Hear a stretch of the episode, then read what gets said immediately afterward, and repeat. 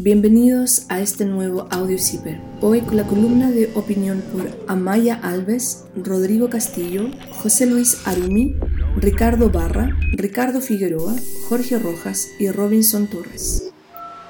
El agua como bien público. Análisis de lo que el Senado rechazó esta semana. Con 24 votos a favor y 2 en contra, fue rechazada la semana pasada la idea de legislar el proyecto de reforma constitucional sobre el dominio y uso de aguas. Se selló de esta manera, por lo menos momentáneamente, una larga tramitación originada en 2008 que pasó varias comisiones y donde el proyecto original fue refundido con otras iniciativas similares en 2016. El rechazo de la reforma ocurre cuando Chile vive la peor sequía de su historia, la que está asociada a un escenario de cambio climático. En varios aspectos, este largo proceso y su votación final reflejan muchos de los problemas que provocaron la revuelta social en nuestro país y el descrédito de las instituciones de representatividad política como los partidos y el Congreso Nacional. Se puede observar aquí la falta de avances en la solución de problemáticas sociales críticos la utilización de los quórums supramayoritarios como parte del blindaje a la, institucionalidad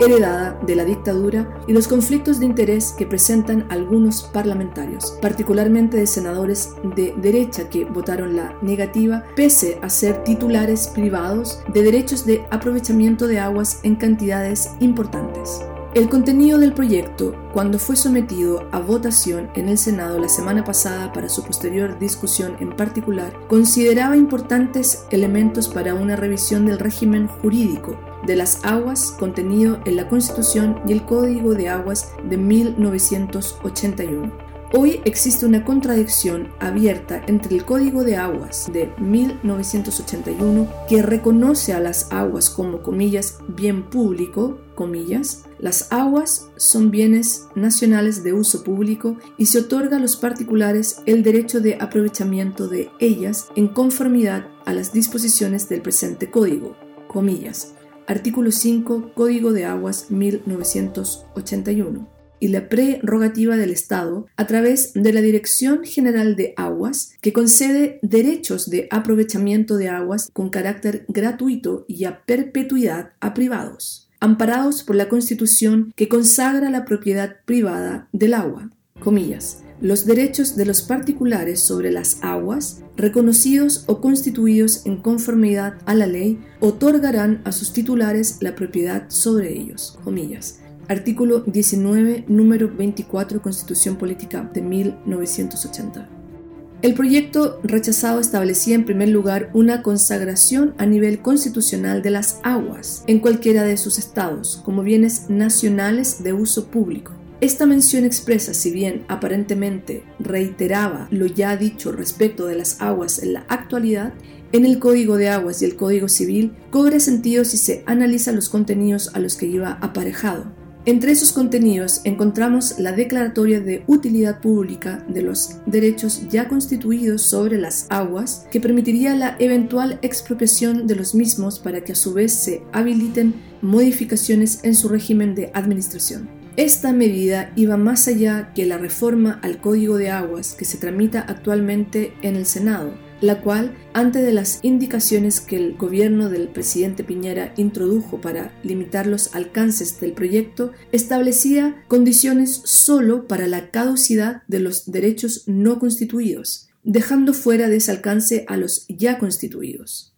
El proyecto rechazado contemplaba también el mandato al legislador para regular la constitución, reconocimiento, ejercicio y extensión de los derechos y concesiones sobre las aguas, recalcando su carácter temporal y ampliando el ámbito de atribuciones del poder público para establecer las necesarias regulaciones sobre las aguas. Esto iría en sentido contrario a la discutida tesis actual de acuerdo a la cual el rol del poder público es el de un mero, comillas, distribuidor, comillas, de derechos, dejando en manos del mercado la gran mayoría de los aspectos vinculados al ejercicio de estos derechos, incluso la gestión de ellos, y sin posibilidad de revocarlos ante el mal uso, agotamiento de cuencas o necesidad de atender consumos prioritarios. Esta última materia estaba también expresamente mencionada en el proyecto rechazado, la consagración en la Carta Fundamental de la existencia de usos prioritarios para el agua, indicando como tales el consumo humano y doméstico y el saneamiento, resguardando también los usos comunitarios ancestrales y la mantención de un caudal mínimo ecológico. Una disposición de este tipo, que no existe en el actual Código de Aguas, permitiría poner en entredicho, al menos, al menos parcialmente, las bases del modelo radical del mercado neoliberal vigente desde la dictadura, en el cual existe libertad de constitución de derechos, sin restringir según usos, y una posterior reasignación mediante la venta de los derechos de aprovechamiento, frente al cual el acceso al agua para necesidades básicas, reconocido en el plano internacional, como derecho humano al agua y al saneamiento queda en muchos casos postergado por usos económicos de carácter extractivista como son la gran minería, agronegocios y monocultivos forestales a gran escala, entre otros usos primario exportadores. Por último, el proyecto rechazado establecía un régimen de gestión integrada y sustentable de las aguas en las cuencas, que asegure la participación e información de la ciudadanía, y una modificación a las normas del recurso de protección para que éste garantice también el derecho humano al agua y al saneamiento. Si bien estos elementos pueden explicar por sí mismos las reticencias por parte de sectores políticos y económicos que se han beneficiado los últimos 40 años del modelo de mercado neoliberal de aguas, no resulta aceptable frente a los ojos y conciencia de la sociedad la persistencia de un rechazo a los cambios en una materia tan sensible y urgente en nuestro país, menos aún cuando en nuestro actual contexto de movilizaciones ciudadanas dicha demanda es una de las más sentidas y apoyadas por la población. Al menos en lo que esta materia se refiere, la actual constitución ha demostrado estar completamente superada como marco de convivencia y solución de conflictos sociales y ambientales. Queda así en manos del proceso constituyente que deberá abrirse tras el plebiscito de abril la generación de un estatuto constitucional de las aguas acorde a los tiempos que vivimos, en los que la depredación, acaparamiento y la incertidumbre que imponen los extractivismos y el cambio climático empujan con urgencia hacia una regulación en que sus bases considere los elementos fundamentales de este proyecto recientemente rechazado.